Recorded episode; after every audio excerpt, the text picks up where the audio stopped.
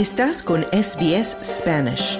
Encuentra más historias fascinantes en sbs.com.au barra Spanish. SBS, a world of difference. You're with SBS Spanish on mobile, online and on radio. Estás con SBS en español, en tu móvil, por internet, en tu radio. Muy buenas tardes, bienvenidos a SBS Audio Australia en español. Mi nombre es Marcia de los Santos. Te acompaño desde nuestros estudios en la ciudad de Melbourne, tierra ancestral Wurundjeri. SBS reconoce la conexión continua e inquebrantable de los pueblos aborígenes y de los pueblos del estrecho de Torres con sus tierras. Hoy celebramos el Día Internacional de la Lengua Materna, una iniciativa impulsada por Naciones Unidas para destacar la importancia de preservar las lenguas maternas en todo el mundo.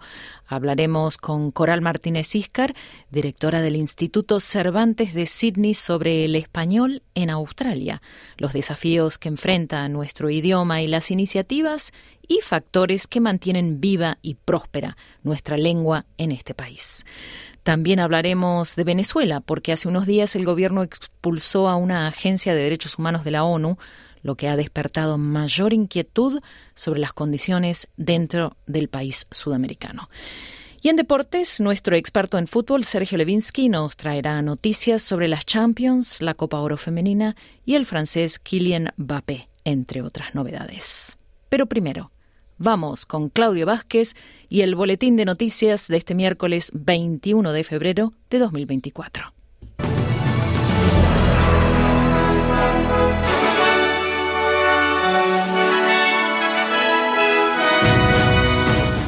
Julian Assange faltó al primer día de su audiencia para la extradición a Estados Unidos por sentirse enfermo.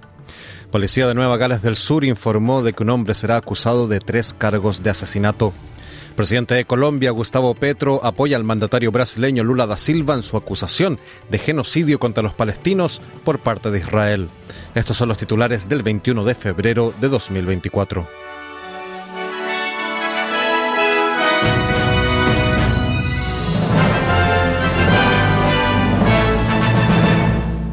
Muy buenas tardes. El fundador de Wikileaks, Julian Assange, ha faltado al primer día de su recurso contra la extradición debido a una enfermedad. A pesar de su ausencia, los abogados de Assange presentaron el recurso contra su extradición a Estados Unidos, donde podría enfrentarse a una pena de hasta 175 años de prisión por cargos de espionaje. La semana pasada, la Cámara de Representantes de Australia aprobó una moción instando a los gobiernos de Estados Unidos y Reino Unido a permitir que Julian Assange regrese a Australia. El viceprimer ministro Richard Marles declaró a la ABC que le gustaría ver resuelto el caso. What we want to see is resolution.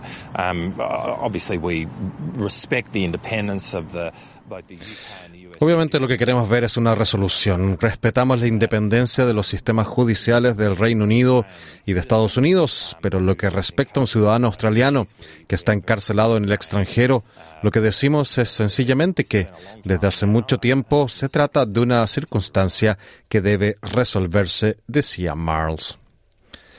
La policía de Nueva Gales del Sur informó que un hombre será acusado de tres cargos de asesinato después de que una madre, su hijo y otro hombre, que se cree que es el marido separado de la mujer, fueron encontrados presuntamente muertos a puñaladas. Un hombre fue detenido unas 24 horas después de llegar al hospital de Westmead en Sydney, ensangrentado y con heridas de arma blanca en el pecho, los brazos y el estómago. La policía de Nueva Gales del Sur dice que espera acusarle de asesinato de las tres víctimas. El detective superintendente Danny Doherty dice que la policía sigue investigando el motivo de los ataques.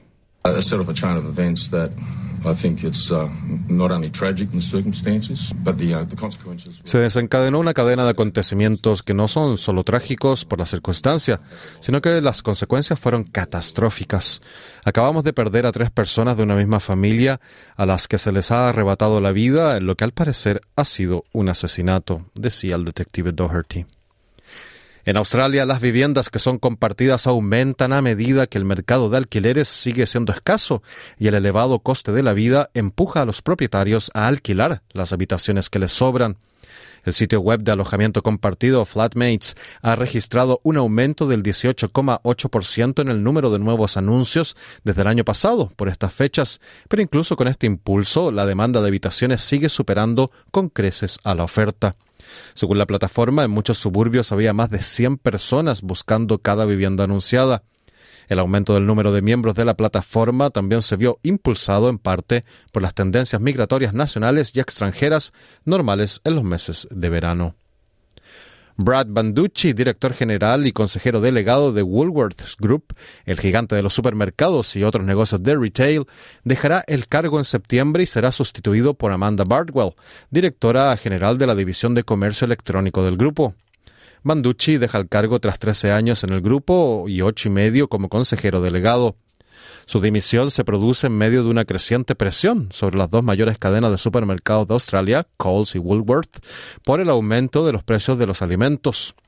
El gobierno ha encargado a la Comisión Australiana de Competencia y Consumo, la ACCC, que revise los precios y la competencia en el sector. En noticias internacionales, Estados Unidos ha vetado una resolución de la ONU respaldada por los países árabes que exigía un alto al fuego humanitario inmediato en la guerra entre Israel y Hamas. La votación en el Consejo de Seguridad de 15 miembros fue 13 a 1 con la abstención de Reino Unido. Este es el tercer veto estadounidense a una resolución del Consejo de Seguridad que pide un alto al fuego. El observador permanente de Palestina ante las Naciones Unidas, Riyad Mansour, calificó el veto de temerario. The veto of this draft resolution is not only regrettable after weeks of consultations, el veto a este proyecto de resolución no es solo lamentable. Tras semanas de consultas con todos y cada uno de los miembros del Consejo y tras la paciencia sin fin del Estado de Palestina, los Estados árabes y casi toda la comunidad internacional que durante meses han exigido un alto al fuego, es absolutamente imprudente y peligroso volver a proteger a Israel mientras comete los crímenes más espantosos, decía Mansur. El embajador israelí ante las Naciones Unidas, Gilad Edran, afirma que Israel busca un alto al fuego, pero solo si Hamas libera a los rehenes israelíes y los militantes de ese grupo deciden entregarse. Una operación internacional dirigida por la Agencia Nacional contra la Delincuencia del Reino Unido y el FBI ha detenido e inculpado a miembros de la banda de ransomware Lockbit, una de las de los ciberdelincuentes más conocidos del mundo. Estados Unidos ha, acusado a dos ciudadanos rusos de desplegar el virus cazarrecompensas Lockbit contra empresas y grupos de todo el mundo. La policía de Polonia y Ucrania participó de las detenciones. Philip Salinger, fiscal de los Estados Unidos para el distrito de New Jersey, dice que las detenciones envían un mensaje contundente. No matter how secure you feel behind your imagined online anonymity. No importa lo seguro que te sientas tras tu imaginario anonimato en línea. Te identificaremos y te haremos responsable. Siempre existe el rastro digital y lo encontraremos. Pondremos el foco sobre ti y ya no te esconderás en las sombras de Rusia y detrás de una retaíla de alias, decía Selinger. La NSA y el Departamento de Justicia de Estados Unidos, el FBI y Europol se reunieron en Londres para anunciar la desarticulación de la banda que tuvo como objetivo a más de 2.000 víctimas en todo el mundo y recibió más de 183 millones de dólares australianos en pagos de rescates. En noticias de Latinoamérica, el presidente de Colombia, Gustavo Petro, expresó este martes su solidaridad integral con su homólogo brasileño, Luis Ignacio Lula da Silva, trenzado en una crisis diplomática con Israel por comparar la guerra en Gaza con el holocausto judío. Petro escribió en la red social X, en Gaza hay un genocidio y se asesina cobardemente a miles de niños, mujeres y ancianos civiles. Lula solo ha dicho la verdad y la verdad se defiende o la barbarie nos aniquilará. Expreso mi solidaridad integral al presidente de Brasil, escribió Gustavo Petro. El domingo el presidente brasileño acusó a Israel de cometer un genocidio contra los palestinos de la franja de Gaza y comparó la ofensiva israelí con el holocausto, es decir, el exterminio de los judíos por parte de los nazis. En respuesta, Israel lo declaró persona non grata y Brasil llamó a consultas a su embajador en ese país. Petro, quien aceptó en enero un pedido del gobierno de Israel para mediar en la liberación de los rehenes en poder de Hamas, llamó a los países latinoamericanos a unirse para que cese la violencia de inmediato en Palestina. A finales de 2022, el presidente de Colombia también comparó las acciones del ejército israelí en Gaza con la de los nazis, desatando una crisis diplomática que se saldó con una reunión con el embajador de Israel y Bogotá. Brasil y Colombia apoyan la demanda presentada por Sudáfrica contra Israel en la Corte Internacional de Justicia por la supuesta violación de la Convención de 1948 contra el genocidio. La justicia chilena ordenó, reabrir la investigación sobre las causas de la muerte del poeta Pablo Neruda. La Corte de Apelaciones revocó el cierre del caso dispuesto en diciembre por la jueza Paola Plaza y dio paso a nuevas indagatorias y pericias. El recurso de apelación había sido interpuesto por los sobrinos de Neruda y el Partido Comunista. Neruda falleció a los 69 años el 23 de septiembre de, de 1973, apenas 12 días después del golpe de Estado en Chile. La investigación judicial sobre su muerte comenzó luego de que en 2011 su ex chofer, Manuel Araya, relatara a la prensa que el escritor pudo ser envenenado por la dictadura de Pinochet. México había facilitado un avión para trasladar a ese país al escritor una vez que recibiera el alta de una clínica privada a donde había ingresado por complicaciones de un cáncer de próstata. Araya, fallecido el año pasado, aseguraba que el poeta no estaba en una etapa terminal. Entre las diligencias ordenadas por la justicia está un nuevo peritaje caligráfico respecto del certificado de defunción en el que dice que Neruda murió a consecuencias de una metástasis. También se citará a declarar a nuevos testigos y a un experto en el estudio de la bacteria Costridium botulinum, que se cree que pudo haber sido inoculada a Neruda y que eventualmente le habría ocasionado la muerte.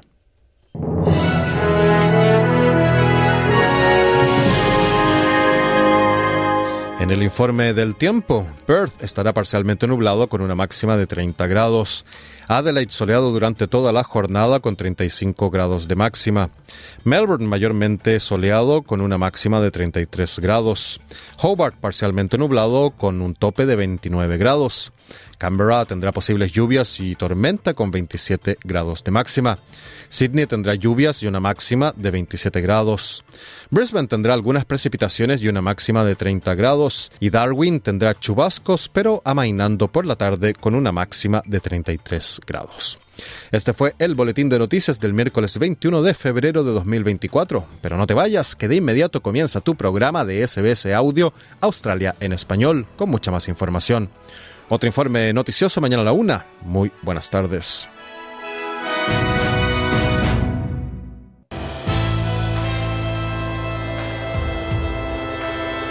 Bienvenidos.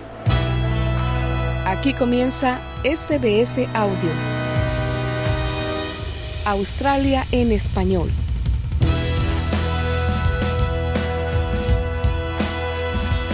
Muy buenas tardes y bienvenidos a una nueva edición de SBS Audio Australia en Español. Mi nombre es Marcia de los Santos. Venezuela suspendió hace unos días las actividades de la oficina del Alto Comisionado de Naciones Unidas para los Derechos Humanos en el país y expulsó a su personal.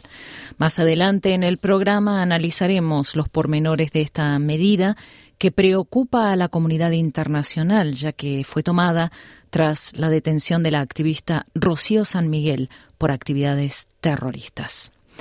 Y en deportes, nuestro experto en fútbol, Sergio Levinsky, nos traerá las últimas noticias sobre el Inter de Milán, que ha dado un paso hacia los cuartos de las Champions al derrotar al Atlético de Madrid. Hablará de la primera Copa Oro femenina, del Real Madrid y del fallecimiento del futbolista alemán Andreas Brem, autor del gol decisivo en el Mundial de 1990 frente a Argentina. Pero antes, vamos a hablar del Día Internacional de la Lengua Materna, una iniciativa de las Naciones Unidas que se celebra hoy, 21 de febrero, con el fin de destacar la importancia de preservar los, los idiomas de todas las culturas alrededor del mundo.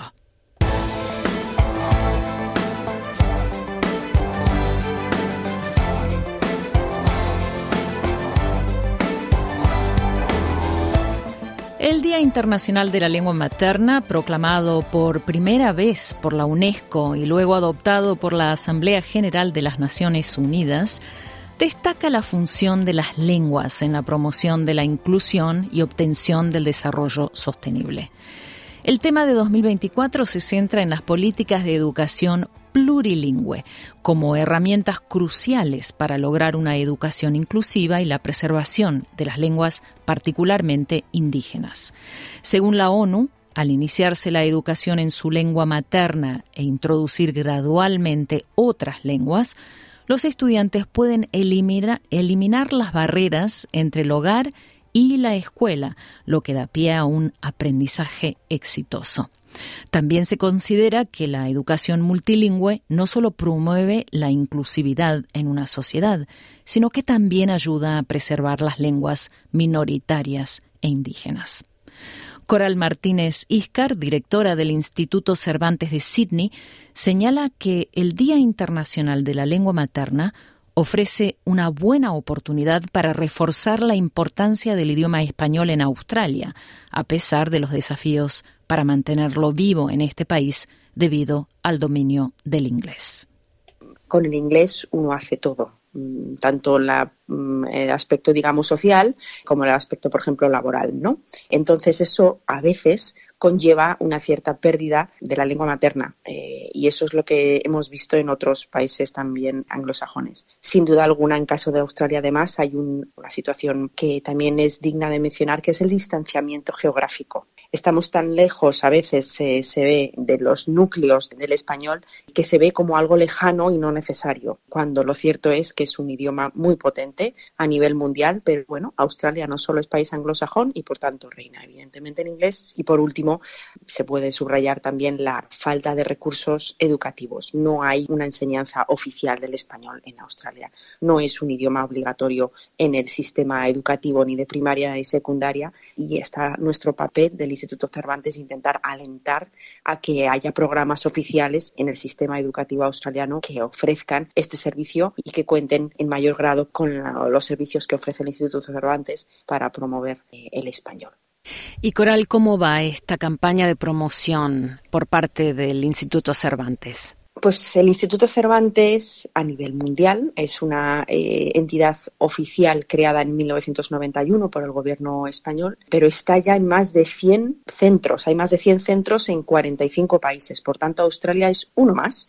Este centro que se lleva en Sydney es la sede de eh, toda Australia, responsable de toda Australia y de Nueva Zelanda. Va creciendo mucho, sobre todo después del COVID, entre otras cosas porque hemos modificado nuestro sistema de prestación de servicio. No solo damos clases presenciales, sino por supuesto en línea, y eso es algo que ya permanecerá. Y el 50% de los alumnos sigue prefiriendo esa modalidad. Pero luego, además, hemos ampliado con una nueva sede en Melbourne, que nos ha costado mucho trabajo y esfuerzo, pero ya por fin eh, podemos contar no solo con una sede física en Sydney, sino también en Melbourne. La nueva sede del Instituto Cervantes en Melbourne lleva apenas un mes desde que fue inaugurado oficialmente en las instalaciones de la Universidad RMIT. Al evento de inauguración asistieron docentes, funcionarios de embajadas de países de habla hispana y estudiantes de todas las nacionalidades apasionados por aprender y preservar el idioma español en Australia. La embajadora de España en Australia, Alicia Moral, y el embajador de Perú, Vitaliano Gallardo, conversaron durante esa inauguración con nuestra compañera Noelia Blasco sobre esta nueva etapa de difusión del idioma español en Australia como lengua de hermandad entre España y Latinoamérica. Escuchemos. Estoy muy orgullosa y, y, la verdad es que eh, orgullosa y muy contenta como embajadora porque uno de los objetivos, de mis objetivos como, como embajadora aquí en Australia es precisamente promover la lengua española y la cultura hispánica, española, hispánica en Australia. Y creo que con este pie que pone el Instituto Cervantes en Melbourne, pues lo vamos a conseguir aún más. El Instituto Cervantes en Sydney ya tiene una gran actividad eh, eh, cultural y académica y, la actividad que tienen online, por supuesto, también llega a otros rincones de Australia, que es un país inmenso, pero estar en Melbourne, bueno, qué duda cabe que va a contribuir enorme, de una manera enorme a, a promover promover la lengua española y, la cultura y la visibilidad, en este caso, hablo por España, la visibilidad de, nuestro país eh, aquí en Australia. Hoy vengo muy feliz Quiero enfatizarlo y quiero decirlo porque esta es una ventana que el español nos ofrece gracias a España a muchos de los países que compartimos este elemento central de nuestra cultura, que es nuestra lengua común. El español nos ayuda a todos, ayuda a España a mostrar su modernidad, sus libertades, su democracia, a nosotros también nuestras culturas antiguas, originarias, que se expresan a través del español y se dan a conocer por el mundo. Y más aún la historia que permite construir los migrantes españoles aquí y los migrantes que hablan español en Australia. El idioma es parte de su manera de preservar esas raíces y aquí les brindamos la oportunidad de poderlos transmitir a sus hijos, cosa que no se produjo en el pasado, darles en estas instalaciones una idea de orgullo, de pertenencia y de que hacemos presencia y somos parte de la historia moderna y multicultural de Australia. Según el Censo Poblacional de 2021, en Australia hay más de 170.000 personas que hablan español en sus casas, una cifra que representa un aumento del 21,7% en comparación con los números del previo censo en 2016. De hecho, entre los 10 idiomas principales que se hablan en Australia, el español se sitúa actualmente en el décimo lugar. Le pregunté a la directora del Instituto Cervantes de Sydney, Coral Martínez Iscar, sobre el impulso de la organización para aumentar la visibilidad de nuestro idioma en Australia. El impulso, sobre todo mm, de cara a que sea algo institucional, algo oficial del sistema educativo eh, en Australia, debe de venir de las altas esferas. Es decir, el Instituto Cervantes es un apoyo primordial, sin duda alguna, y estaremos siempre para defender que se dé esa opción pero también debemos contar, por supuesto, con el apoyo, por ejemplo, de las instituciones oficiales, por ejemplo, la embajada, no solo la embajada española, sino la embajada, las embajadas de todos los países hispanohablantes que tengo que decir con mucho orgullo que trabajamos de manera muy coordinada en esta lucha, ¿no? Por intentar conseguir que de manera oficial se ofrezcan estos servicios. Y además hay que tener en cuenta también los diferentes estados en los que se divide Australia. Cada estado es más o menos independiente en lo que a la oferta de su sistema educativo se refiere, por tanto eso complica las negociaciones, pero estamos, estamos en ello eh, y con el objetivo de que sea algo oficial y que puedan contar con nosotros como apoyo para poder impartir para poder dar esas clases o para poder formar a formadores. El Instituto Cervantes también da clases de formación para que haya más profesores cualificados de español en Australia. Esa también es una importante labor. ¿Y qué tan probable es que nuestro idioma en Australia siga creciendo?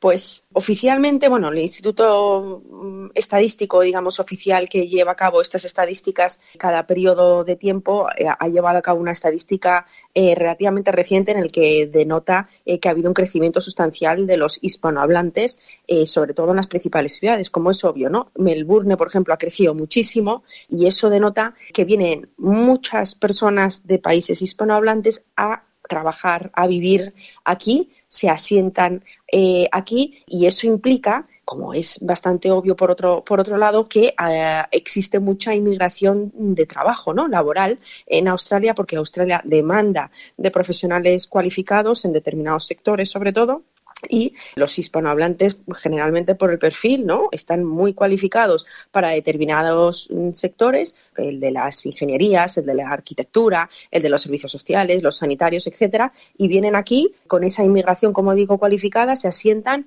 con su familia y en el mercado laboral para desarrollar esa profesión. Pues e, esa inmigración trae consigo el ámbito cultural y ese ámbito cultural que conlleva no solo la, la cultura hispánica, sino también, por supuesto, la lengua. Crecerá, sin duda alguna, el español en Australia. ¿Por qué? Porque seguirá esta inmigración que es necesaria en este país, en la que requiere, ¿no? Demanda de inmigración para poder seguir creciendo, porque tiene determinados, en determinados sectores escasez de mano de obra cualificada. Por tanto, pues bueno, pues como pasó en Estados, Unidos en su momento, como ha pasado también en Europa, que también demanda de eh, inmigración, pues Australia también demanda inmigración para su mercado laboral y esa inmigración muchas veces viene pues de perfiles mm, profesionales cualificados y habla hispana. Así que sin duda alguna seguirá creciendo. ¿Qué se necesita hacer en Australia para seguir promoviendo el español? En el tiempo que llevo aquí, lo que no me cabe ninguna duda es que tenemos que trabajar de manera coordinada y unificada. ¿Por qué? Porque somos muchos actores los que nos interesa que el español se asiente y, y que la cultura hispánica eh, se promueva, se conozca, se difunda.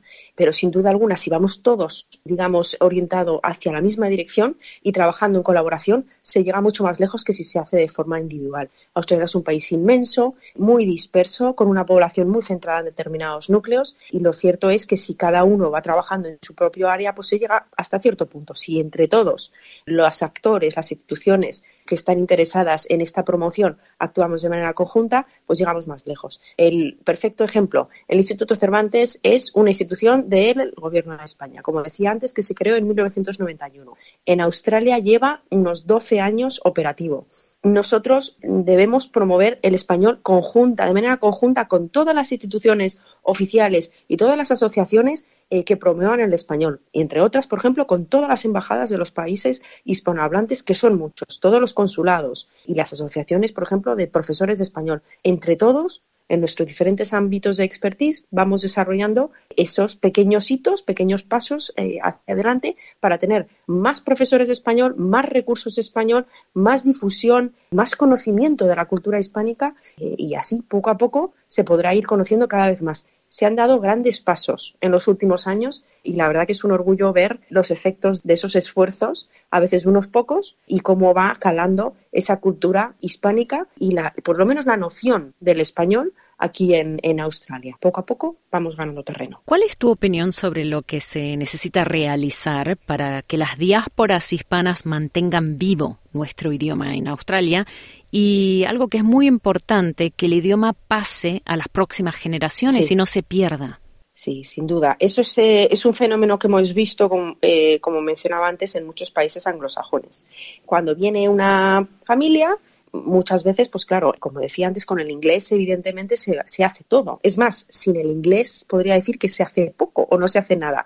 Es decir, que no se puede avanzar en el mercado laboral, no se puede insertar en el ámbito social, en el colegio, en los estudios. Eh, y eso a veces parece que conlleva el aprendizaje rápido del inglés y de la cultura anglosajona, parece que conlleva el dejar de lado la cultura propia, ¿no? la nativa, el, español y la cultura hispánica. ¿Por qué? Porque si no se promueve, no se da difusión, no se da a conocer, no se dan los medios necesarios, pues parece como, uno que se lo tiene que dejar de lado porque no hay espacio para los dos. Pero eso no es así. Hay espacio para enorgullecerse de, de la lengua nativa que uno tiene, hay un espacio, por supuesto, para dar a conocer y difundir la cultura de la que uno proviene y sin duda alguna también espacio a abrazar la cultura anglosajona en la que uno está eh, inmerso y sin duda alguna para aprender el inglés que es el idioma local. Lo que pasa es que hay que conseguir eh, unos recursos necesarios para que eso mm, fluya de manera natural.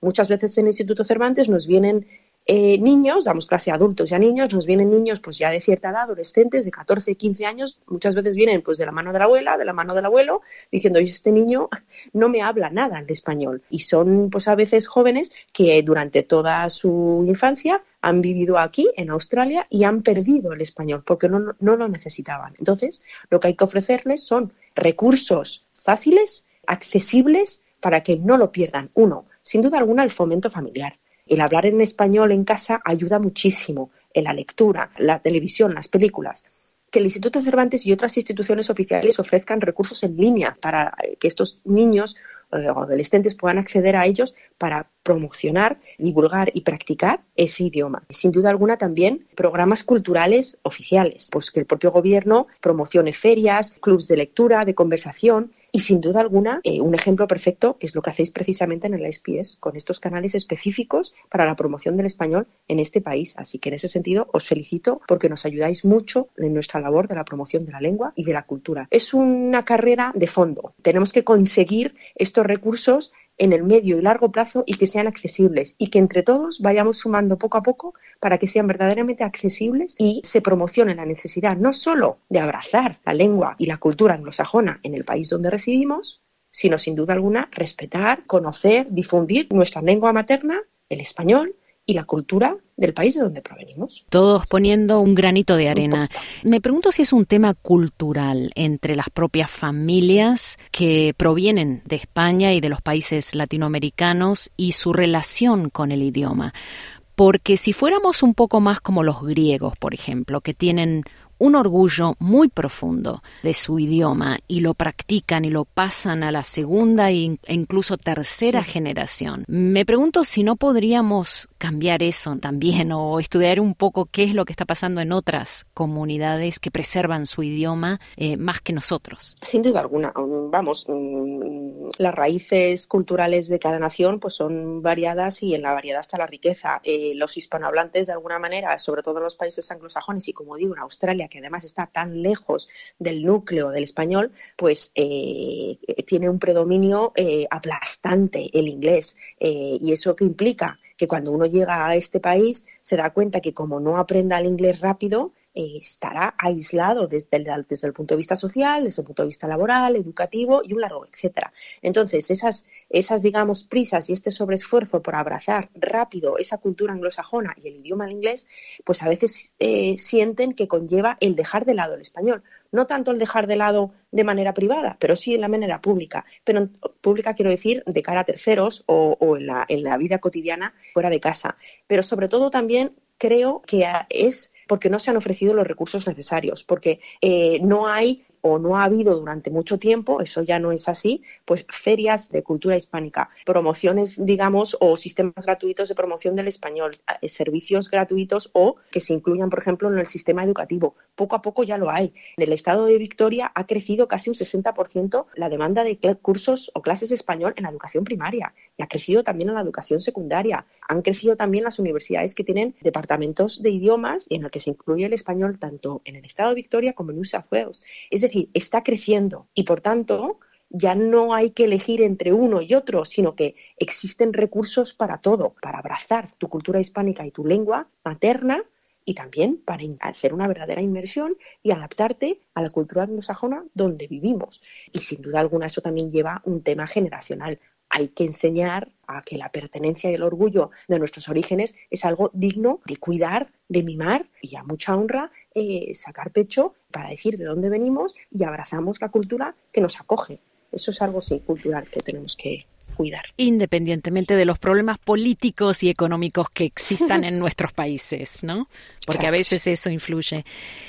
¿Cuáles son algunas de las otras principales diferencias entre el idioma español y el inglés, no? Y me refiero a diferencias técnicas, ¿no? Cuando hablamos de más verbos, adjetivos, mm. etcétera.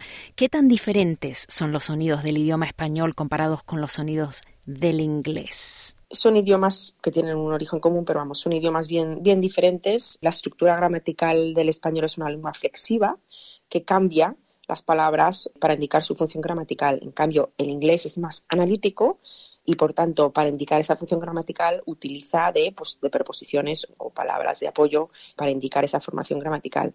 El orden también de las palabras es diferente. El español suele tener sujeto, verbo y objeto. Eh, el orden en inglés puede variar y, sin duda alguna, una de las principales diferencias pues, es el tema de la pronunciación. ¿no? Lo vemos mucho en las clases de español que impartimos en, en el Cervantes. Pues la pronunciación en inglés de la A, E o de la EI es diferente en función de las palabras y eso pues al estudiante de, al estudiante de inglés, ¿no? al nativo en español que el estudiante que estudia inglés pues le cuesta y al revés al estudiante que estudia español, el nativo en inglés, pues la R la R nuestra le cuesta mucho y luego además hay otra serie de, letras que no existen, por ejemplo la ñ, ¿no? La, famosa ñ que es el logo del Cervantes, pues eso cuesta porque no existe. Eh, y luego, por ejemplo, una cosa muy muy típica que cuesta mucho aprender del español son los tiempos verbales, porque son mucho más complejos en español que en inglés. Pero bueno, todo se consigue con mucha práctica, mucho mimo y mucho amor y devoción. Se consigue aprender tanto el inglés para los hispanohablantes como el español para los anglosajones y otros. Con mucho mimo, me gusta ese término, Coral. El tema del Día Internacional de la Lengua Materna de las Naciones Unidas 2024 se centra en las políticas de educación plurilingüe y se titula Educación Multilingüe, un pilar del aprendizaje intergeneracional.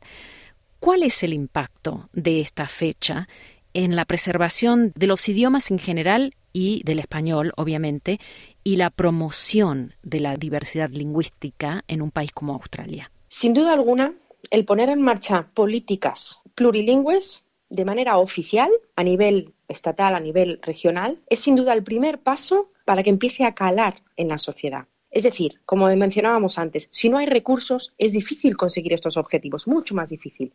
Si hay políticas oficiales con más o menos recursos, pero digamos un apoyo oficial, ya se ha conseguido mucho. Luego ya es nuestra labor intentar ayudar para que haya verdaderos medios para que esas políticas públicas se puedan llevar a, cabo, ¿no? Y al cabo, como toda política pública de, de un periodo concreto de años, se tiene que hacer una evaluación para ver qué ha funcionado, qué no y cómo se puede continuar con ese objetivo. Como toda política pública, en este caso política multilingüe, o sea, que haya diferentes idiomas que se ofrezca de manera gratuita y universal, que no dependa de la capacidad adquisitiva, sino que sea universal para todo el que quiera, que pueda acceder a esos recursos eh, de los diferentes idiomas, idiomas, por supuesto, me refiero a todos, pero el establecer políticas plurilingües, multilingües, implica que ya se está dando el valor oficial a esa necesidad de que no solo se hable el inglés y de que el, mundo es muy amplio y la variedad de las lenguas es amplio y que hay que abrazar esas posibilidades y coger el que cada uno quiera para poder practicarlo desde una edad temprana, para que se despierte esa curiosidad y esa posibilidad de hablar otros idiomas desde temprano. Y con esa, ese apoyo, eh, digamos, oficial, se puede conseguir mucho más a nuestro nivel. Coral Martínez Iscar, directora del Instituto Cervantes de Sydney, muchísimas gracias por compartir tu tiempo esta tarde con nosotros en SBS Audio Australia en Español. Muchísimas gracias a vosotros por, por tener al Instituto Cervantes aquí con vosotros. Y seguimos celebrando el Día Internacional de la Lengua Materna en SBS Audio. Porque esta semana una de nuestras productoras, Silvia Rosas, publicó una pregunta en Facebook para destacar la diversidad de nuestro idioma. Le pidió a las personas que nos siguen en Facebook que compartan una expresión popular en su país que podría revelar la nacionalidad de esa persona. La pregunta exacta fue, cuéntanos de dónde eres, mencionando la frase más divertida en español que se usa en tu país para expresar sorpresa. Los comentarios fueron bastante diversos y muy interesantes. Y para compartir algunas de esas expresiones divertidas que usamos en nuestros países, nuestros compañeros Carlos Colina y Claudio Vázquez se ofrecieron para leer al aire algunos de esos comentarios. Bienvenidos a ambos nuevamente. Muchas, gracias. Son varias las expresiones compartidas en Facebook esta semana. Empecemos contigo, Carlos, porque creo que hubo muchas frases colombianas. Sí, hay muchas frases colombianas. De pronto muestra un poquito el crecimiento que tiene la comunidad de colombianos. Y voy a empezar por una que es muy popular, que de hecho nació en la parte de Antioquia, en Medellín, pero que después se volvió bastante nacional, se dice ahora mucho también en la capital, que es uy, parce. Y hoy parce quiere decir como eh, amigo, o muy amigo, o compañero. Es la manera coloquial de, decir eh, cercanamente, uy, parce, hoy, amigo, o como dicen en Australia, mate. Y cuando decís uy, parce, uy, parce, todos saben que sos colombiano. Eh, todos saben que sos colombiano, una expresión muy colombiana. Claro, claro. ¿Y Claudio? Bueno, esto lo tengo que conversar contigo porque al parecer viene de Argentina y que dice, uy, qué buena está. Y dice Dora, ¿no? Que así se dice en Argentina, ¿no? Cuando uno está un poco sorprendido. Sí. Como interés, ¿no? Mostrar interés y, claro, va a ver qué, qué, más me cuenta. Se parece interesante. Claro, qué bueno está mm. eh, en todo sentido, ¿no? Comida, eh, alguna visita a un, no sé, a una playa o un, un, lugar interesante. Pero pensé que en Chile también se decía. Sí, podemos decir, lo, entendemos, es como, claro, interés, ¿no? A ver qué buena está esa historia, ¿no? A ver, cuéntamela, quiero saber más. Sí. Bueno, y, ¿qué más tenemos de Colombia? No, no, esto viene del Perú. Ah, Perú también. Carla del Perú dice buenazo. Y me acuerdo mucho, tenemos dos compañeras que han pasado por la radio que han sido de Perú y esta expresión las usaban todo el tiempo. Buenazo. Buenazo. Como decir que está es que no solo es para una persona, mm. sino una situación, que es muy buena la situación, buenazo. Sí, ponerle el aso al final de una palabra, como golazo, por ejemplo, ¿no? Sí, sí, sí, muy expresivo. Mm. Y de Chile tenemos algo, Claudio. No, primero tenemos ah. una de México, de Lupita, que dice, wow, qué padre, ¿no? Y ella dice de México, ¿no? Que está muy bien también, o sea, padre, que es algo que, que está bien, que es positivo, ¿no? Entonces, como que la historia también que te va a contar, eh, para llamar curiosidad, ¿no? Esto está interesante, qué padre, ¿no? Qué, qué interesante, qué bueno, más que, qué interesante. Sí, mm. lo he escuchado varias veces mm. entre mexicanos y al principio me preguntaba, ¿qué quieren decir con padre, ¿no? Mm. Es muy curioso. Claro, Pero refleja el hecho de que eres mexicano, definitivamente. Ahora voy con dos expresiones, una de las cuales se usa tanto en Colombia y Venezuela, la otra sí es muy colombiana, pero quieren decir casi lo mismo. Una es que chévere. Ah, me encanta. Está muy chévere. Qué y, chévere. y eso identifica mucho a los colombianos y los venezolanos, que está muy, muy bueno, que es alguna situación también muy agradable. Y qué bacano.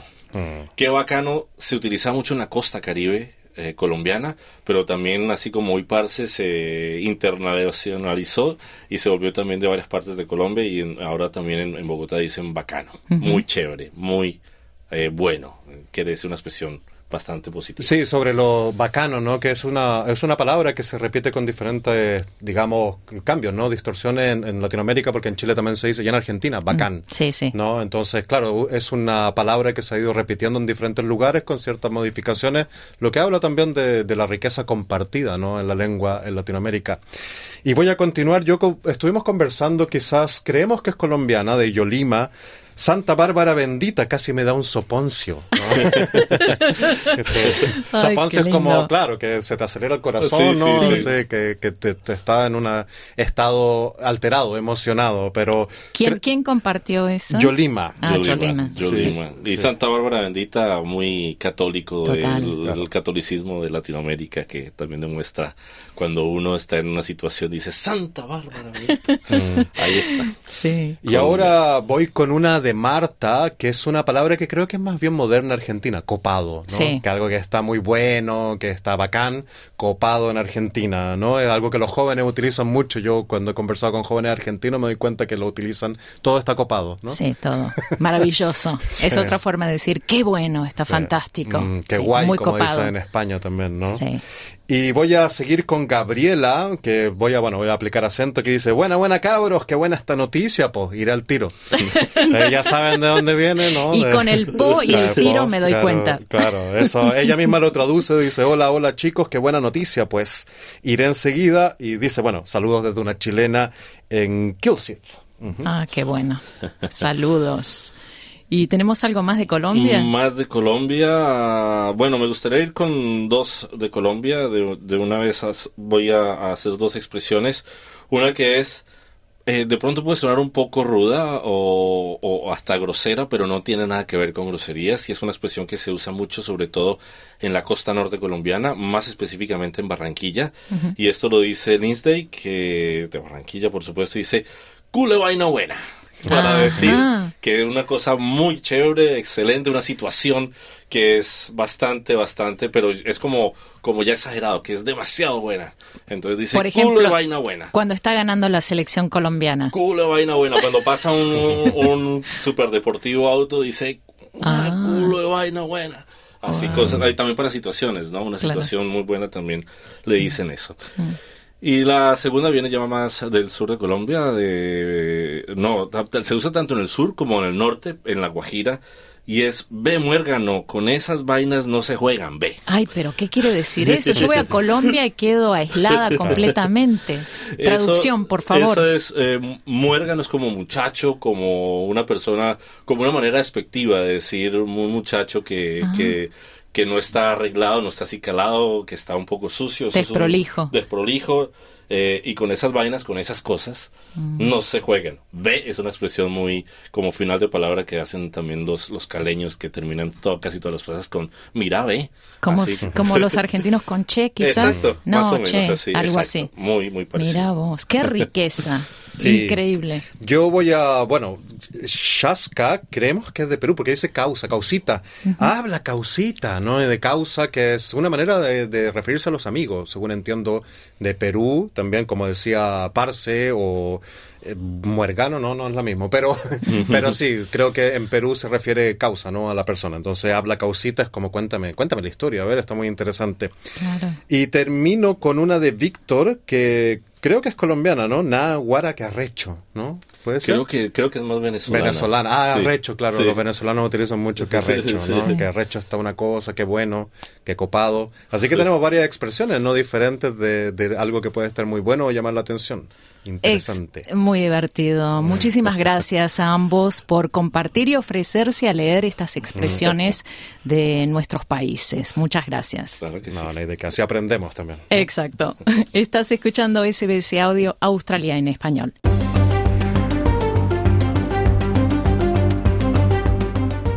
El gobierno del presidente Nicolás Maduro expulsó de Venezuela un organismo de las Naciones Unidas que supervisa y defiende los derechos humanos, una medida extraordinaria que podría aislar aún más al país. Nuestro corresponsal en Latinoamérica, Wilfredo Salamanca, amplía la noticia. El gobierno de Venezuela suspendió las actividades de la oficina del Alto Comisionado de Naciones Unidas para los Derechos Humanos en una medida que siguió a declaraciones del organismo sobre el arresto de la activista Rocío San Miguel acusada de terrorismo. El canciller Iván Gil anunció ante la prensa la decisión del gobierno del presidente Nicolás Maduro, que incluyó la expulsión del personal de esta oficina técnica de asesoría hasta que rectifique públicamente ante la comunidad internacional su actitud colonialista, abusiva y violadora de la Carta de Naciones Unidas. Esta decisión es tomada debido al impropio papel que esta institución ha desarrollado, que lejos de mostrarla como un ente imparcial, la ha llevado a convertirse en el bufete particular de los grupos golpistas y terroristas que permanentemente se confabulan contra el país procurando constantemente generar impunidad para las personas involucradas en diversos intentos de magnicidio, golpes de Estado, conspiraciones y otros graves atentados contra la soberanía y la Constitución. Dos días antes, el alto comisionado se había sumado a las voces que se declararon preocupadas por la detención de la activista Rocío San Miguel, directora de la organización no gubernamental Control Ciudadano, a quien la Fiscalía de Venezuela acusa de participar en una supuesta conspiración contra Nicolás Maduro y de la cual las autoridades aún no han ofrecido pruebas. Mientras el presidente de Venezuela, Nicolás Maduro, acusó de espionaje y conspiración a la oficina del Alto Comisionado de Naciones Unidas para los Derechos Humanos que operó en el país hasta la semana pasada. De repente se transformó en una oficina de espionaje interno, de conspiración interna. Fuimos viendo con paciencia, se lo dijimos una vez, dos veces, tres veces, diez veces a todos los enlaces que ellos tenían y luego se transformó en lo que denominamos un bufete, el bufete de abogados, de terroristas, conspiradores, golpistas y magnicidas de Venezuela. Violaron la letra y el espíritu de la Carta de Naciones Unidas. Ellos no están para estar calificando, ellos no son fiscal y juez en Venezuela, calificar esto, calificar aquello. Por su parte, la oficina del Alto Comisionado para los Derechos Humanos de la ONU, a través de un comunicado, lamentó la decisión de Venezuela de suspender sus operaciones. Hablemos de fútbol. Y abrimos un espacio ahora para hablar de deportes con nuestro experto en fútbol, Sergio Levinsky, en conversación con Carlos Colina. Muchas gracias, Marcia. Y ya llegamos a tiempo de Hablemos de Fútbol y se encuentra con nosotros en la línea Sergio Levinsky. Sergio, muy buenas tardes. Hola, Carlos. Muy buenas tardes. ¿Cómo estás? Un placer. Bueno, muy bien, Sergio. Vamos a comenzar hablando de la Champions y la gran oportunidad que acaba de perder el Atlético de Madrid, pero por la mínima diferencia que de todas maneras no lo pone tan complicado. No, es cierto, queda muy abierto el panorama para la revancha de Madrid porque perdió 1 a 0 faltando 12 minutos nada más. Es increíble esto porque ese gol de Arnautovic llegó cuando ya parecía que el Atlético podía resistir y de hecho Arnautovic se había perdido unos minutos antes otro gol increíble, pero más allá de todo el dominio de un equipo italiano que ya tiene un, una máquina aceitada que llegó a la final de la Champions pasada frente a Manchester City y le complicó mucho el equipo de Guardiola. Eh, el Atlético había resistido bien, realmente se había parado bien, muy defensivo, eso sí, un, Atlético no muy parecido a lo que juega Madrid, sino más bien ordenado atrás, tratando de aguantar, de resistir. Eh, lo que hizo fue desemprolijar el partido del Inter todo lo que pudo, hasta que llegó ese gol, lamentablemente para Atlético de Arnautovic, pero como decimos, ¿no? un partido muy intenso, muy, muy intenso, con un dominio prácticamente abrumador del Inter, que tuvo un Lautaro Martínez, en este caso más asistente hacia los demás, que como nueve clásicos, salvo una situación de gol que tuvo, Pero bueno, más allá de esto, como decimos, queda la revancha, un solo gol de diferencia y claro, el partido Madrid pinta muy parecido a lo que fue el partido en el San Siro. Bueno, ahí quedamos pendientes de lo que sigue sucediendo en la Champions League. Y ahora me quiero enfocar en la primera Copa de Oro femenina que se está jugando en Estados Unidos y que en el barco más amplio tiene de invitados a importantísimos equipos sudamericanos, entre ellos, por supuesto, la campeona de la, la edición pasada de la Copa 2022 Brasil y por supuesto Colombia con la referente Caicedo que los ojos me imagino que están puestos del mundo sobre lo que puede hacer esta edición primera de la Copa de Oro femenina. Sí, así es, así es, Carlos. Bueno, con la participación de dos equipos, de los cuales ocho son de la CONCACAF y los otros cuatro son de Sudamérica, esto que decías, ¿no? Los, los, cuatro invitados, Brasil, Colombia, Argentina y Paraguay, provenientes del torneo sudamericano. Y bueno, hay que decir también que este torneo se llamaba antes la Women's World Cup, ¿no? Este, ahora se llama Copa de Oro. En realidad lo que se hizo fue independizarlo de la clasificación del Mundial Femenino y muy buena la idea de invitar a cuatro equipos, ¿no? Esto va más o menos en línea con lo que pasó también con los varones, ¿no? La próxima Copa de América de selecciones de varones que también tendrá como invitados a los, a los equipos de CONCACAF, ¿no? Es decir, que de alguna manera CONCACAF y COMEBOL han trazado una especie de línea en común para que los equipos jueguen, tanto de unos como de otras confederaciones, y tendremos realmente partidos muy interesantes, ¿no? El de México con Argentina, el de Estados Unidos contra República Dominicana, que estos pertenecen al mismo grupo. Estamos hablando, Carlos, de tres grupos de cuatro equipos, así que habrá después dos clasificados por grupo y dos mejores terceros que irán a la, ya a los cuartos de final en adelante, ¿no? Así como decíamos, México con Argentina, Estados Unidos, República Dominicana, Panamá con Colombia, Brasil con Puerto Rico, y luego tenemos a Costa Rica con Paraguay en el último grupo y Canadá con El Salvador. Bueno, muy, muy interesante esto. Vamos a ver cómo sigue, pero bueno, lo importante es que están los mejores equipos, ¿no? Basados en el ranking, basados también en los títulos que han ganado y en el caso de Sudamérica, los cuatro primeros. Bueno, nos doblemos ahora para Europa, Sergio, y vamos a hablar del tema de la semana. Me imagino que es algo que están pendientes no solo aquí en Australia, sino a nivel mundial es la contratación, bueno, la firma que ha hecho supuestamente Mbappé con el Real Madrid y todas esas cláusulas que habían con su contrato con el PSG y se hablaba de la frustración del PSG por no poderlo vender. No sé si, si en el trasfondo haya algo más en términos de lo que significa la firma de Mbappé con el Real Madrid. Bueno, aquí hay varias aristas muy interesantes, Carlos. La primera de todas es que, bueno, Mbappé a partir del primero de enero tenía la chance de conversar con otros clubes por el hecho de que el 30 de junio quedaba libre y el reglamento de los jugadores, el reglamento del mercado de pases en Europa permite que seis meses antes de quedar libres los jugadores ya tengan la libertad de hablar con otro club. En este caso, bueno, Mbappé hace siete años, este es un culebrón muy largo, que venía hablando con el Real Madrid, hubo dos no muy sonados, especialmente el último hace dos años, cuando decidió a último momento quedarse en el PSG, se dijo que fue por la llamada del presidente Macron, que le pidió por favor que siendo él un representante tan cabal del fútbol francés se tenía que quedar un poco más, pero bueno, se ve que le arrancó la promesa de que pasados estos, o, o terminado de firmar el contrato aquel, él tenía libertad de movimientos para el próximo contrato. Entonces, lo que comunicó al PSG, y el PSG lo hizo oficial, es que no, eh, no va a seguir el último año de los tres que tenía firmado, que tenía un contrato hasta 2025, y ahora los medios españoles, esto sí Carlos es un poco raro, dicen que ya firmó su contrato con el Real Madrid. Es decir, que por más que el Real Madrid no da a conocer oficialmente esta transferencia, que yo creo que no lo hace porque todavía está en juego eh, las ligas ¿no? de cada uno de los países y la Champions. Por lo tanto, mientras el, Paris Saint Germain y el Real Madrid estén en Champions también, vigente, no creo que lo den a conocer, ¿no? Pero sí ya se habla de cifras concretas. Por ejemplo, se está hablando de 150 millones de euros en cinco años, ¿no? Esto es porque, claro, Mbappé está vendiendo su pase prácticamente como jugador libre. Entonces, bueno, el Real Madrid le paga estos 150 millones en cinco pagos, de los cuales estamos hablando de un pago que es por lo que va a ser el salario bruto, otro por lo que es el fichaje y lo último por derechos de imagen. Así que estamos hablando de cifras realmente espectaculares, ¿no? Claro, no son cifras como las que cobra en el PSG.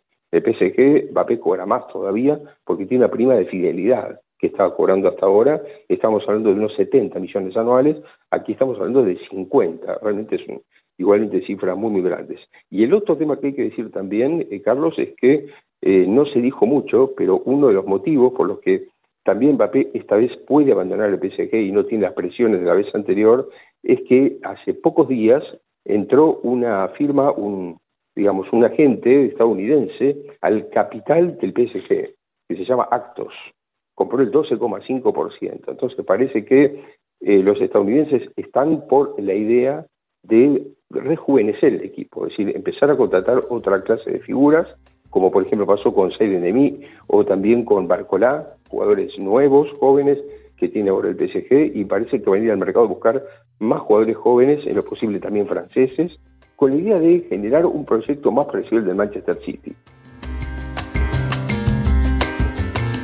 Muchísimas gracias Sergio Levinsky y Carlos Colina. Y así llegamos al final del programa. Recuerda que en los próximos minutos este programa estará disponible en nuestra página de internet en sbs.com.au barra Spanish y también por SBS Audio, en la aplicación SBS Audio. Gracias por tu compañía. Hasta pronto, que tengas una hermosa tarde.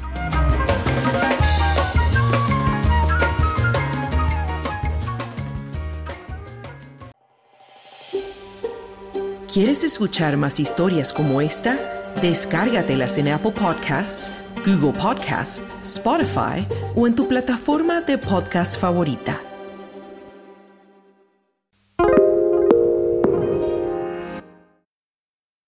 SBS is Australia's most trusted multilingual broadcaster. Our listeners are loyal, highly engaged, and have supported countless local businesses. We offer advertising packages for businesses of all sizes. Our experienced sales team will guide you through the process of owning a great campaign. Bring your own ad or have our production team make you something in one of our 68 languages. Start the conversation with your new audience today. Email sales at sbs.com.au.